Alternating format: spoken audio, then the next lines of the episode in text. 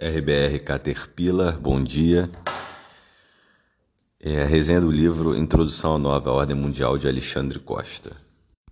Então, abrindo uma exceção aqui, antes de dar nota para esse livro, quero abordar o assunto teoria da conspiração, que é o que vai vir, é, que virá à tona assim que falarmos desse livro.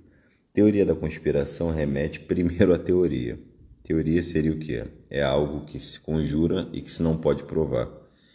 Conspiração seria justamente um grupo de indivíduos trabalhando para fazer algo que seria moralmente é, reprovável, provavelmente. Enfim, por que isso não pode ser uma teoria da conspiração? Ele apresenta aqui infinitas provas de movimentos que representam ou que tentam impor uma nova ordem mundial. Vou começar pela parte final. Geralmente tenho, começo a falar da introdução do livro, até ler, ler alguns trechos, até a parte final. Eu já vou ler direto um capítulo sobre citação de pessoas é, de renome, figuras históricas, inclusive, sobre a nova ordem mundial. É o capítulo 10, são eles que estão dizendo. Começa na página 131. Então, dentre as pessoas que, fa que falaram sobre a nova ordem mundial, tem o, o presidente, o ex-presidente dos Estados Unidos, Eisenhower, presidente Roosevelt, tem Churchill, tem Rockefeller, tem o Bush, o presidente Bush pai, né? Tem Arendt, Kissinger, é, Alinsky, Gramsci, é, Jefferson, Jefferson Adams, perdão, John, é, Thomas Jefferson falando para John Adams. O pessoal do direito gosta aí de, dessa comunicação do, do Jefferson e do Adams. Tem Albert Pike, tem o David Rockefeller, tem o Olavo de Carvalho, enfim, vou ler agora alguma dessas citações. Uma citação de Zbigniew Brzezinski. Uma sociedade como esta será dominada por uma elite cujo poder político estará baseado em um sentimento de superioridade científica. Esta elite buscará todos os meios para conseguir seus fins políticos, tais como as novas técnicas para influenciar o comportamento das massas assim como para conseguir o controle e submissão da sociedade. Tem uma citação de Stephen Schneider, professor de climatologia de Stanford, autor de relatórios do IPCC, que fala: necessitamos de um amplo apoio para estimular a fantasia do público. Para isso, devemos oferecer cenários de horror, realizar declarações dramáticas e simples e não permitir muitas dúvidas. Cada um de nós deve decidir onde está o equilíbrio entre efetividade e honestidade.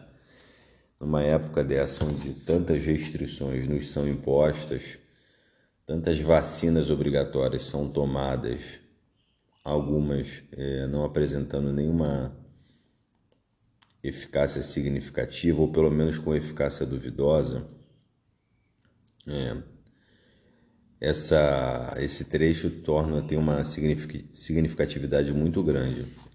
Então vamos lá, do Bertrand Russell, influente pensador do século XX.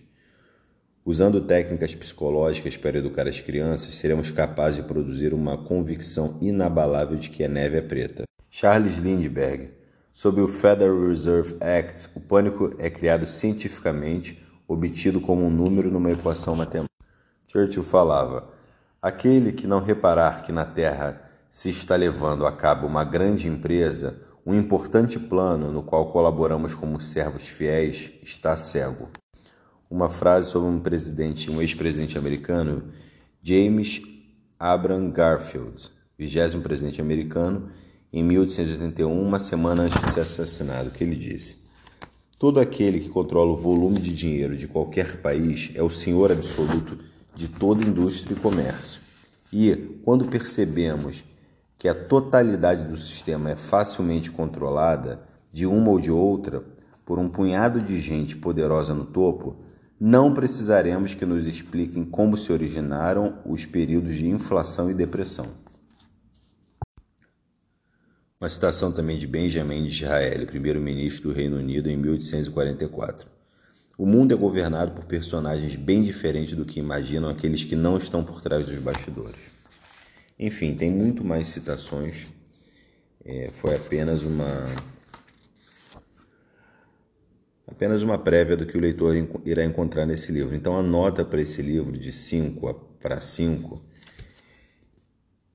independente do tema que é bem polêmico, eu, eu colocaria nota 5, porque esse livro é não bem não chega a ser um livro de bolso, mas é um livro pequeno, curto, você consegue ler numa tarde, ele é bem estimulante, é divertido, a linguagem é simples ele apresenta referências, então quem quer se aprofundar nesse tópico pode ir até o final e procurar as palestras em YouTube que ele refere, livros, artigos, etc. A imagem aqui desse livro, eu acho que essa é a segunda edição, é a segunda edição. A imagem da capa, como a imagem da introdução, é um dos aviões indo para para a segunda torre do World Trade Center. Quer dizer, uma coisa que quem lembra, quem passou lembra onde estava algo que realmente desequilibrou o, o rumo da civilização. Então ele na introdução ele começa mencionando a famosa frase de Groucho Marx, que é: "Você vai acreditar em mim ou nos seus próprios olhos?" Fala também, cita Aristóteles dizendo: "Todo homem tem o desejo de conhecer", outra frase muito famosa de Aristóteles. É, e nessa introdução ainda menciona o seguinte: é chato realmente quando, na verdade, parece até realmente um plano quando você ouve teoria da conspiração de tudo que é feito, quer dizer, teoria da conspiração. É, a gente tem acompanhado esse livro foi feito na, na, ainda na gestão do presidente Obama, mas com essa essa epidemia mundial, né, essa, essa crise sanitária, essa fraudemia, quer, quer como chamar como queira, essa epidemia tem causado uma. Qualquer coisa que algumas pessoas falem que é diferente do amplamente divulgado na mídia chamado de negacionista. Outro dia eu estava explicando isso para um, um amigo meu. Negacionismo quer dizer que você está negando algo. Então, no fundo, é, todos seriam negacionismo, porque todo mundo vai negar algo. Agora, se o negacionismo quer dizer que você tende a negar tudo que ele é imposto, obviamente pode ser um desvio na naturalidade. De qualquer forma, você um, esse termo, esse adjetivo parece fazer parte daquela conhecida estratégia que é pegar um adjetivo e repu, é, é, transformar aquele adjetivo numa pessoa. Vamos botar assim. O sujeito é nacionalista, extremamente nacionalista, defende seu país, acha que seu país tem que ser maior, que sua cultura é melhor e etc. Então, por esse impulso dele nacionalista, cria-se uma correlação com um personagem histórico conhecido e deplorável que também era nacionalista. Por exemplo, a fase inicial do Stalin. Era extremamente nacionalista, era a União Soviética, União Soviética, União Soviética. Nacionalista, obviamente, tendo em vista a União Soviética, tá? Não Rússia, nem é, Geórgia, que é o país de onde ele veio. Então você coloca isso, ou Hitler, nacionalista. Ah, tudo bem, depois entrou em outros países, tinha um projeto de fazer Grossdeutschland, que era a grande Alemanha, mas vamos tentar simplificar esse ponto. Então a pessoa é nacionalista, a pessoa defende também a parte militar, ou por exemplo, como Hitler era um amante de Kant. Aí você pega esses aspectos que são semelhantes entre duas pessoas completamente diferentes, fica batendo nisso eternamente como se fosse a única coisa que existisse na vida dessas duas pessoas. E aí pronto, as pessoas passaram a ser uma, um reflexo intelectual uma da outra, ou então um reflexo genético, são gêmeos, não só iguais no, nos seus cromossomos, como também na sua, no seu temperamento. Quer dizer, um troço bem absurdo quando você olha nesse aspecto, mas que cria um gatilho emocional, a pessoa para de pensar a respeito do que está dizendo, ela só reproduz. Então, eu acho que é uma técnica, é... não posso dizer que é avançada, talvez rudimentar, porque já começou há muito tempo de lavagem cerebral, onde é criado um gatilho emocional, da mesma forma que há os trigger points, que são os gatilhos de dor muscular, tem um gatilho emocional que leva a pessoa a reagir dessa forma. Fala o nome de um, reflete o nome de outro. Por exemplo, imputar fascismo a pessoas que são liberais. O sujeito tem um pensamento liberal e é imputado a ela fascismo. É imputar até comunismo contra uma pessoa que é a favor, por exemplo, de uma política de saúde. Então, quer dizer, isso é um negócio que, que vai acontecendo, mas que, obviamente, é uma ferramenta é, muito utilizada pela esquerda mundial. Então, Pode-se dizer que ele é negacionista? Creio que não. A não ser que a pessoa realmente negue tudo. Pode dizer que é teoria da conspiração? Quer dizer, teoria da conspiração você já cria o mesmo óbvio.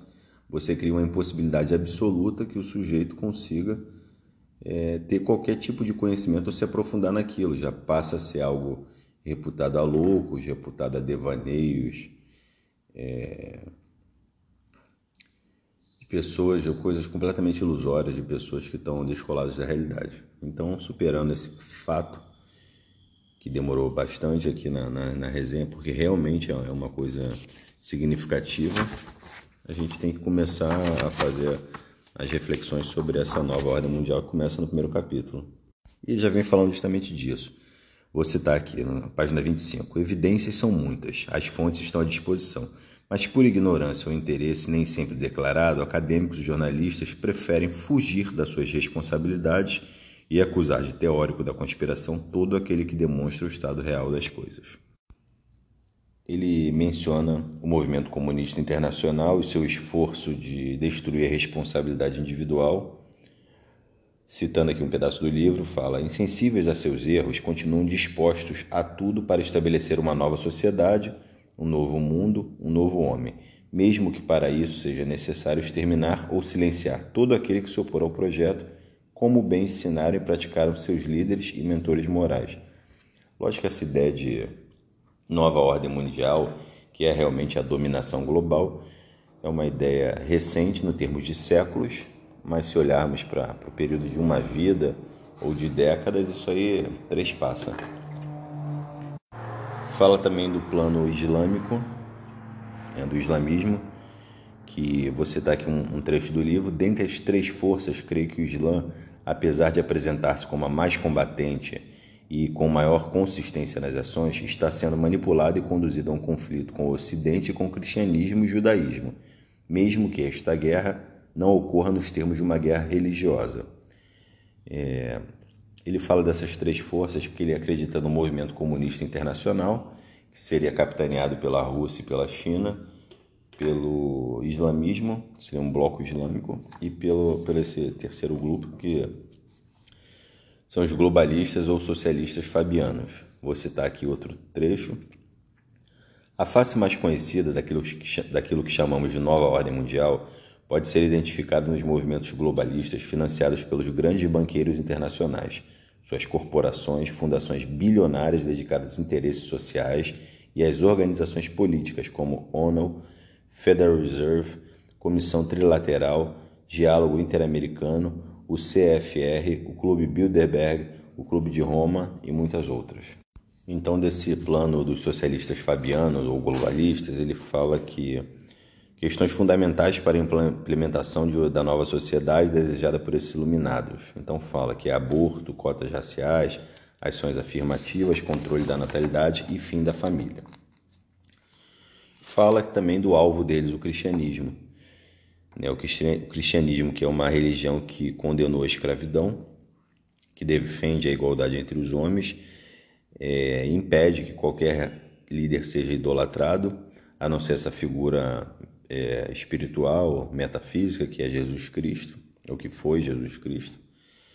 Então fala que isso é um óbice muito grande a esse tipo de, escravidão emocional e física que esses esses planos tensionam e principalmente a adoração de líderes é, no plano terreno.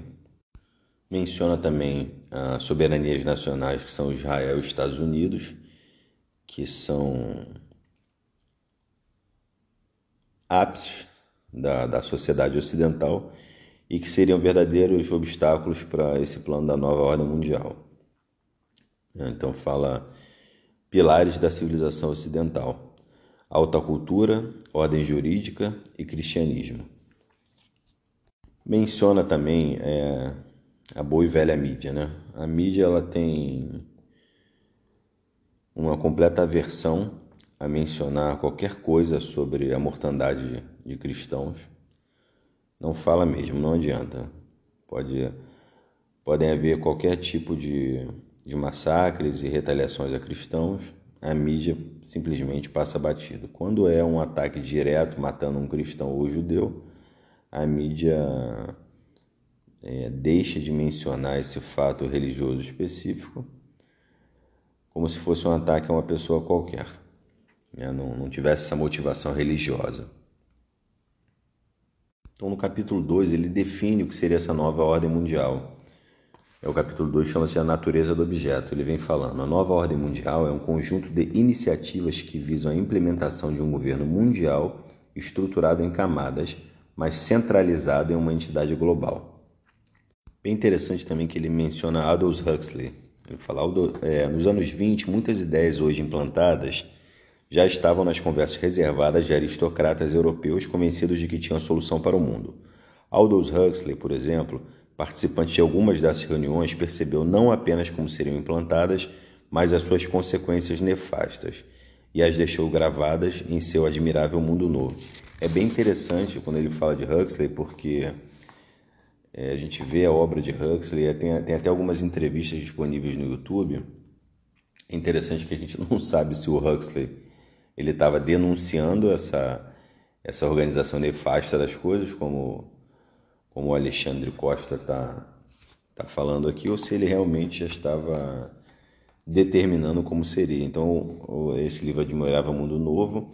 A sociedade é dividida por castas e os sujeitos, quando se sentem mal, tomam uma pílula que tomam uma pílula que impede que, que sintam mal-estar ou que sintam que vejam qualquer dificuldade. Então ficam bem assentadas nessa casta, é, seguindo os planos do governo. É mais ou menos isso, tem décadas que eu li, mas vale a pena, é um livro também que vale a pena reler, provavelmente deverei relê-lo e fazer uma, uma resenha aqui.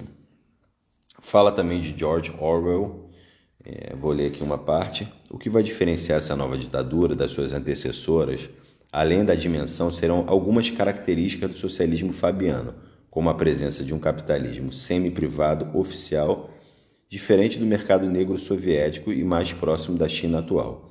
Em outras palavras, uma ditadura totalitária comunista controlada por banqueiros, ou seja, um paraíso onde todos são iguais, mas algumas pessoas são mais iguais do que outras.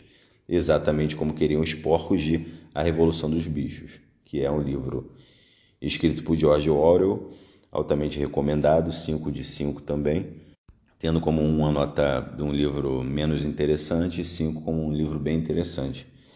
E nesse livro da Revolução dos Bichos, os bichos de fazenda se revoltam e tomam o poder do fazendeiro. É, os porcos são que assumem, acabam assumindo o poder e começam a impor uma série de regras. Os outros bichos observam que após essa revolução, sob a liderança dos porcos, as coisas ficaram muito piores do que era o, o regular trabalho da fazenda. Capítulo 3, ele vem falando o topo da pirâmide. Então ele abre o capítulo dizendo: "Em uma comparação direta e superficial daqueles que nunca se deve, daquelas que nunca se deve fazer na história, a época atual é infinitamente mais obscura e envolta em segredos do que qualquer outra anterior, no que tange a poder, suas entranhas e seus detentores, mais especificamente nunca houve tanto mistério. É, Continua dizendo: mesmo em um mundo que aparentemente dissemina informação em níveis nunca antes imaginados, é um fato que qualquer plebeu da antiguidade ou um camponês da Idade Média tinha uma noção muito mais exata de quem, detém de quem detinha o poder, quem era o seu senhor e quem mandava no pedaço. E isso aí é fácil de se constatar, é óbvio. Um camponês da Idade Média, em determinado momento, tinha lá o senhor feudal, que era o responsável, o duque, o, aristocrata que tinha aquela responsabilidade. Quando alguma coisa dava errado, ele ia lá e batia na porta do sujeito. Não raro havia uma, um tipo de revolta onde esse aristocrata era morto. Ou quando havia uma guerra exterior, o aristocrata tinha que convencer ou pagar que o camponês lutasse junto com ele. E caso perdesse a guerra, o primeiro a ser morto era o, esse líder aristocrático. Né? Primeiro que eu falo, é, obviamente não é, não é numa linguagem literal, mas eu tinha certeza que aquele ali seria exterminado. Ele, a família dele e todas as riquezas seriam extirpadas. Muitas das vezes poderia até ser extinta aquele, aquele nome da, da história. Ele fala nesse, nesse terceiro capítulo, uma parte que eu, eu vou ler aqui. Como o maior truque do diabo é fingir que não existe, ainda hoje existem pessoas que juram que tudo não passa de teoria da conspiração. Doze anos depois de David Rockefeller agradecer publicamente o segredo da imprensa sobre o assunto, e 23 anos depois de George Bush, o pai, declarar que estava iniciando seu último estágio de implementação. Logo depois, ele é, fala da famosa família Rothschild, Alguns chamam de Rothschild, mas o nome original em, alemão é Rothschild. Entre o final do século XVIII e o começo do século XIX, o banqueiro alemão Mayer Amschel Rothschild, radicado em Frankfurt, percebe um momento histórico e despacha quatro de seus filhos para as principais capitais europeias e inicia uma rede de bancos privada. O velho tinha detalhado a fórmula do sucesso para os seus filhos e, com filiais espalhadas nos principais centros financeiros da época, criaram uma espécie de sistema financeiro privado que usava até mesmo um dialeto próprio da família para preservar os segredos das suas cartas estratégicas. Então ele avisa também que durante as guerras napoleônicas a família financiou os dois lados do conflito e quem conhece a história de como um dos, um dos integrantes da família conseguiu auxiliar para dar um golpe na, auxiliar outro integrante para dar um golpe na Bolsa do, de Londres, é, entende mais ou menos o que, o que eles falam. Depois ele menciona a família Rockefeller, provavelmente a dinastia mais famosa, e fala que o fundador da Standard Oil e o império que sucedeu era um dos que o povo, o povo chamava de Barão Ladrão, um apelido nada carinhoso dado aos empresários exageradamente gananciosos que, em troca de mais e mais lucros, abandonavam a ética e valores morais e religiosos que eram caros à população americana da época. Fala também no Brasil que a influência da família na história contemporânea foi imensa. Um exemplo são verbas decisivas à criação de importantes universidades, USP e Unicamp, pelo menos. Outro é a revelação de que Fernando Henrique Cardoso de que outra revelação de que Fernando Henrique Cardoso, de que um dos agentes da Rockefeller fora o principal financiador do SEBRAP, Centro Brasileiro de Análise e Planejamento, de onde saiu, além de FHC, muitos outros que ocuparam ou ocupam ainda cargos na nossa República. É, também, acho que não sei se ele chegou a mencionar nesse livro, acho que a família Rothschild também foi que ajudou a, a, com, a, com a proclamação da, do Império no Brasil, o Império foi quem teria pago parte da, de uma dívida, etc. Quer dizer, o endividamento deixou de ser com Portugal e passou a ser com essa família, especificamente que eram banqueiros ingleses. Enfim, fala de outras famílias que seriam entre 500, 300 ou 500 que tem essa, essa ligação o que é chamado de metacapitalismo, que seria já o, o, o sujeito transcender a ideia de capitalismo, que acumulou tantas riquezas que ele agora não tem mais interesse no livre mercado e nem na livre circulação de, de riqueza. Ele já começa a controlar indo contra esse tipo de coisa. Capítulo 4 ele fala de círculos do poder, começa a falar de sociedades secretas, fala da Fabian Society, é, vou abrir aqui um. Vou ler um trecho. Se, os objetivos, se nos objetivos finais os fabianos e marxistas muito se parecem, na estratégia são opostos. Enquanto os barbudinhos querem logo o poder, seja pela revolução, seja pelo voto, os magnatas usam a tartaruga como símbolo, tomam decisões de longo prazo e aguardam pacientemente os benefícios para que sejam usufruídos por seus netos. Essa Fabian Society tem esse nome de Fabian, que deu título à sociedade, tem relação a Fábio Máximo, o líder romano que deteve Aníbal, o aniquilador, utilizando a estratégia da paciência, vencendo um exército em superioridade numérica, utilizando uma guerra de desgaste, que deixou o conhecido como cunctator, ou aquele que adia em latim. Perdão, cunctator, ou aquele que adia em latim. Fala da maçonaria, né, que Franco era um homem livre e, e maçom seria um pedreiro em grego, seria o equivalente a um engenheiro atualmente. Fala dos Illuminati na Baviera, que o Illuminati é muito bem, muito, é, muito bem não, perdão, muito falado na sociedade atual, né, mas foi uma sociedade secreta fundada pelo ex-jesuítas Adam Weishaupt da Baviera. Fala de outra sociedade chamada Golden Dawn, ou mais precisamente Ordem Hermética da Aurora Dourada. Fala de fundações, que todas essas famílias é, bilionárias têm fundações. No capítulo 5 vem falando dos planos. Vou citar um trecho. Para implementar algo de tamanha proporção, o acaso não costuma ajudar muito, por isso o planejamento deve ser minucioso e sua implementação paciente. Usando aqui um clichê, quando você coloca um sapo na água quente, ele pula instintivamente. Quando você coloca na água fria e aumenta gradualmente a temperatura da panela, o coitado morre queimado sem perceber o que está acontecendo. Essa imagem é batida, mas é perfeita para esse exemplo de como uma grande estratégia, uma, como uma estratégia gradual funciona muitíssimo melhor do que a agressividade.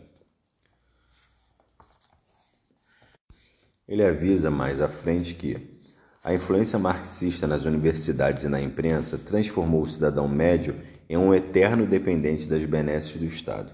Isso aí é uma coisa que você vê nessa luta atual brasileira por SUS, por educação. É, é normal esse discurso das pessoas reclamando: não, o Estado tem que investir em educação, educação, educação. Quer dizer, quem é, quem é essa entidade?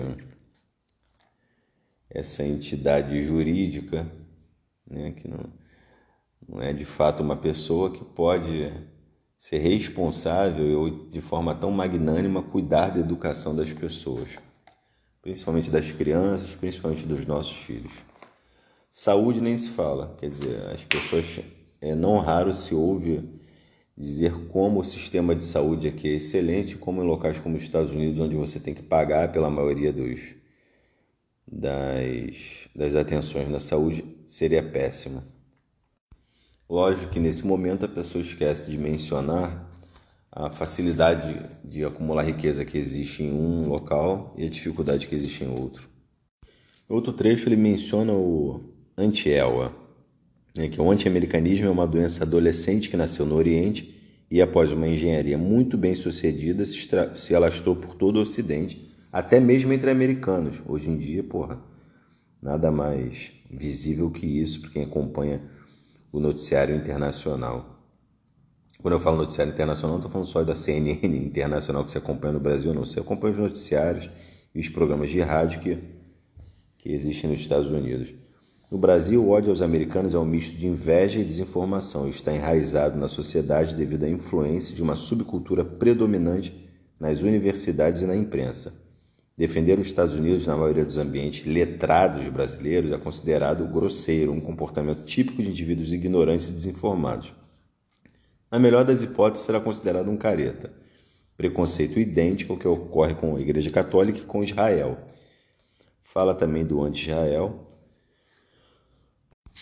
A gente está acompanhando também essa, esse ataque Israel que aconteceu recentemente, acho que está acontecendo quase que diariamente, dos foguetes, salvo engano, disparados pelo Hamas e pelo Fatah contra, o, contra a população de Israel. Menciona aqui o episódio da Flotilha da Paz, que foi quando atacaram aquele navio israelense. Fala de Albert Pike, que é um sujeito que eu já ouvi falar dele, mas eu nunca parei para ler os. É, que ele teria feito uma, uma profecia. E aí, e realmente essa profecia ele fez, parece que foi no final do século XIX. Ela previu a primeira e a segunda guerra mundial e previu uma terceira também que parece que começaria por Israel. Então é uma leitura também interessante, saber essa profecia, essa previsão de Albert Pike.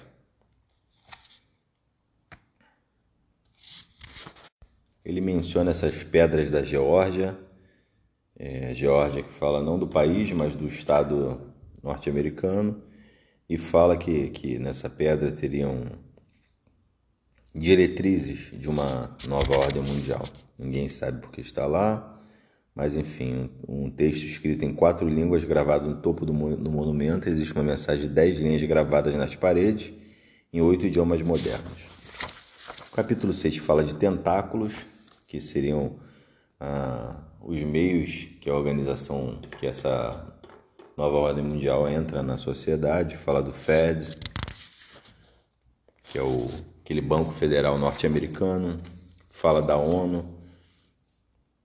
Fala do CFR, que é o Council Foreign Relations. E fala o seguinte: é um órgão privado, um poderosíssimo think tank criado pela família Rockefeller que hoje possui cerca de 2 mil membros, tendo entre eles alguns dos homens mais poderosos dos Estados Unidos e também de outros países. Eu acho que nunca tinha ouvido falar disso. Fala da Comissão Trilateral, que por iniciativa de Rockefeller foi criada em 73 com o intuito de formar um centro de discussões relacionados aos assuntos de interesse dos Estados Unidos, Europa e Japão, e então as áreas mais industrializadas do mundo. Do diálogo interamericano e fala é, do Foro de São Paulo. Explica que foi criado em 89, 1989, na cidade de São Paulo, por uma iniciativa de Lula e Fidel Castro. Enfim, quem acompanha vê o poder nefasto que o Foro de São Paulo produziu e como ele conseguiu salvar esse movimento comunista no, na América Latina. Menciona também outras organizações. Fala da imprensa, serviços de inteligência, fala do programa M, MK Ultra, né, que teria sido teria tido uma participação direta do, da, da organização Rockefeller, fala mesmo da NASA, que os projetos liderados por um especialista alemão, o Werner Braun, Werner von Braun, e fala da FEMA. Tem uma parte interessante quando ele fala da FEMA, que é a Agência Federal de Gerenciamento de Emergência. Ele fala o seguinte: depois de o governo federal construir centenas de presídios de segurança máxima que ainda estão vazios, a FEMA adquirir muitos milhões de caixões e veículos e, e, perdão, e veicular anúncios apocalípticos na TV é algo bem estranho, ou não. Então, ele fala dessa, desse, desse poder que essa agência norte-americana tem. No sétimo capítulo, ele vem falando dos personagens, são, seriam influenciadores, fala de Marx, fala de Gramsci. É, Gramsci ele, ele fala do, do, que é o fundador do Partido Comunista Italiano, que detalhou a estratégia que começaria a ser usada mesmo antes da Segunda Guerra. E apesar da diferença da estratégia econômica, a revolução cultural proposta por Gramsci caminhava lado a lado com o stalinismo fala da, da obra de Gramsci, Os Cadernos do Cárcere, fala da, do Jorge Lukács, que é uma, foi uma mente incrível da, da esquerda, e um húngaro, que é o marxista mais articulado e mais perigoso. Depois ele menciona a Escola de Frankfurt, que, cujo teve um livro dedicado à Escola de Frankfurt do Michael Walsh, que eu fiz a resenha, é bem interessante de, de se ler tá? de, de se acompanhar. Eu até comecei a fazer um curso de música, em parte foi por causa, em grande parte foi por causa do Michael Walsh, que ele nesse livro da Escola de Frankfurt ele fala muito sobre música. Enfim, vem fazendo toda uma, uma explanação de várias pessoas que teriam uma influência direta. Depois ele fala da estratégia no capítulo 8, estratégias, táticas e métodos. Aborda como a destruição da sociedade ocidental é orientada por uma, pela destruição da filosofia, do direito e da moral, que seriam tripés da, da, da, da, da organização dessa sociedade. Vem falando de revolução cultural, engenharia social, fala da dialética hegeliana e fala mais uma vez de Huxley e a nova língua. Ah, logo depois ele fala do politicamente correto, que é bem interessante. É, vou mencionar aqui uma parte. Utilizar a linguagem como arma psicológica de dominação não é uma ideia nova. Paul Joseph Goebbels, Goebbels é, substituiu algumas palavras e eliminou outras que incomodavam, incomodavam o projeto nazista. Antes, na União Soviética, quando Adolf Hitler ainda sonhava em ser artista, Lenin transformou o significado de algumas palavras e proibiu outras tantas. Antônio Gramsci, que aprendeu com Karl Marx, também ensinou a destruir a linguagem sob forma de implementação de uma nova ordem social e cultural. E Maquiavel ensinou que o príncipe deve, mais que utilizar palavras de, de maneira conveniente, convencer o seu próprio povo a utilizá-las conforme sua conveniência. Então, isso, na verdade, politicamente correto é uma obrigação a mentir. Quando, quando relaciona afrodescendente a negro, ah, afrodescendente não pode chamar de negro, não pode chamar de preto, ou tem que ser afrodescendente. Ele menciona que Charlize Theron é tão loura quanto a Xuxa e é uma afrodescendente. Então, quer dizer, é um absurdo. Explica aqui também que a destruição da, auto, da alta cultura é, ela vai lado a lado com a decadência moral da sociedade. Menciona também a infantilização da sociedade, que é uma coisa lamentável que se observa em todo o Ocidente. Você vê que divulgação dessa, desses aplicativos tipo TikTok, que a pessoa fica dançando, essas pegadinhas que fica um adulto fazendo com o outro como se fosse criancinha. Quer dizer, tudo isso já parece que extrapolou o, o caráter é, é cômico, o caráter jocoso da, da situação e já já está num, num, nível mesmo de infantilização. Você vê que tem gente que ganha vida ou que passa a vida fazendo esse tipo de palhaçada. Fala também um pouco de Saul Alinsky, né? E ele vem dizendo que ele vem mencionando coisas que seriam incutidas no nosso subconsciente que participariam dessa dominação emocional. Fala de aliens, doenças, natureza e a guerra contra o tabagismo. Interessante que uma dessas estratégias de de dominação é a eugenia, esterilização e controle populacional. Né? Então ele relaciona a eugenia a, a Rockefeller, né? que isso já era procurado por Rockefeller. Quem é, tratou de eugenia, que é famoso, também foi o movimento nazista. Né? E, e é normal o discurso de que há pessoas demais no mundo, que nessa pequena bola azul cabem muito menos pessoas do que existem hoje em dia ele faz uma avaliação aqui, ele fala que daria para colocar todas as pessoas do planeta na, na Austrália e sobraria mil quilômetros quadrados para perdão mil metros quadrados para cada um então quem tiver noção do que são mil metros quadrados uma região razoável, que dá para ter plantio, dá para criar animais. E a gente está falando só da Austrália, quer dizer, ainda tem o resto do planeta inteiro para cuidar de alimentos. Então, talvez essa, muito provavelmente essas, essas previsões e essa observação cataclísmica seja completamente exagerada. Me parece que um dos motivos pelo qual eles procuram essa baixa populacional é que é mais fácil controlar menos pessoas. Menciona as operações que eles chamam de, que o americano chamou de false flag, que, por exemplo, quando Hitler queimou o hashtag e aí impôs isso aos seus inimigos, já justificando uma retaliação E aí se mantém no capítulo 9 falando sobre o controle, operações de controle, fala da, da do que seria uma, uma um super, supercomputadores, um deles é na Bélgica, fala sobre lavagem cerebral, menciona o MK Ultra.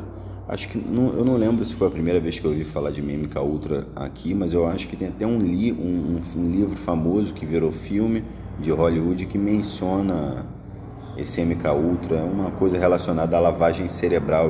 Esse filme é, não estou lembrado agora, é do George Clooney, salvo engano, fala de cabras, os homens que dominavam as cabras, um negócio assim. É bem interessante, então tem esse relacionamento. Há um tema que também é abordado aqui, é esse tema da inteligência artificial, que não raro a gente escuta nas, nas conversas informais que a inteligência artificial já é uma realidade, que logo cada um tem sua previsão, 5 anos, 2 anos, 10 anos, 30 anos é, os computadores vão ser tão inteligentes que aí você teria um computador para trabalhar para você, como se fosse um servo ou um escravo, e eles vão decidir tudo que será feito. É, me parece uma impossibilidade absoluta, porque ele fala aqui que é impossível uma inteligência sem alma, e eu concordo com isso. Eu concordo, porque tem um, determinado aspecto que passa de uma simples programação, passa de uma simples acúmulo de informações. Para aprofundar isso, tem que ler esse livro ou estudar mais sobre esse aspecto da inteligência artificial num, numa visão filosófica da coisa. Mas desde o momento que a inteligência ficaria tão grande que a máquina saberia se proteger, saberia se reproduzir, saberia se modificar conforme seu bel prazer e pelas suas próprias vontades únicas e simples, não pela pela programação que foi inserida nela, aquilo deixa de ser uma, uma máquina, uma programação para ser realmente uma inteligência artificial.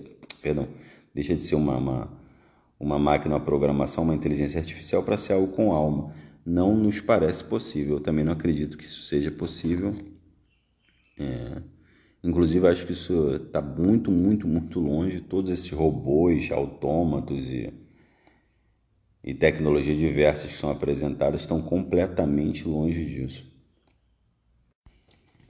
E aí, terminando o livro, é, ele reforça essa ideia que é o cristianismo é, na verdade, uma, uma, grande, uma grande barreira contra essas influências internacionais. Ressalta o poder da imprensa também, que é óbvio, a imprensa ela ela é um meio em massa, como já foi dito, o Goebbels mesmo utilizava muito a imprensa, a imprensa, é, o, o Bezemov fala disso também, o Yuri Bezemov fala da, da, do uso da imprensa a desfavor da, dos seus é, espectadores. E o cristianismo por si só, ele quando ele coloca a verdade como como meta, ele não relativiza a verdade, como ele quando ele proíbe a determinados tipos de idolatria, né, de, de, de determinadas figuras a serem idolatradas, determinadas pessoas, e dá uma atenção muito especial à família, quer dizer, parece um óbvio a todos esses planos de, da nova ordem mundial que, que a sua família seja mais importante.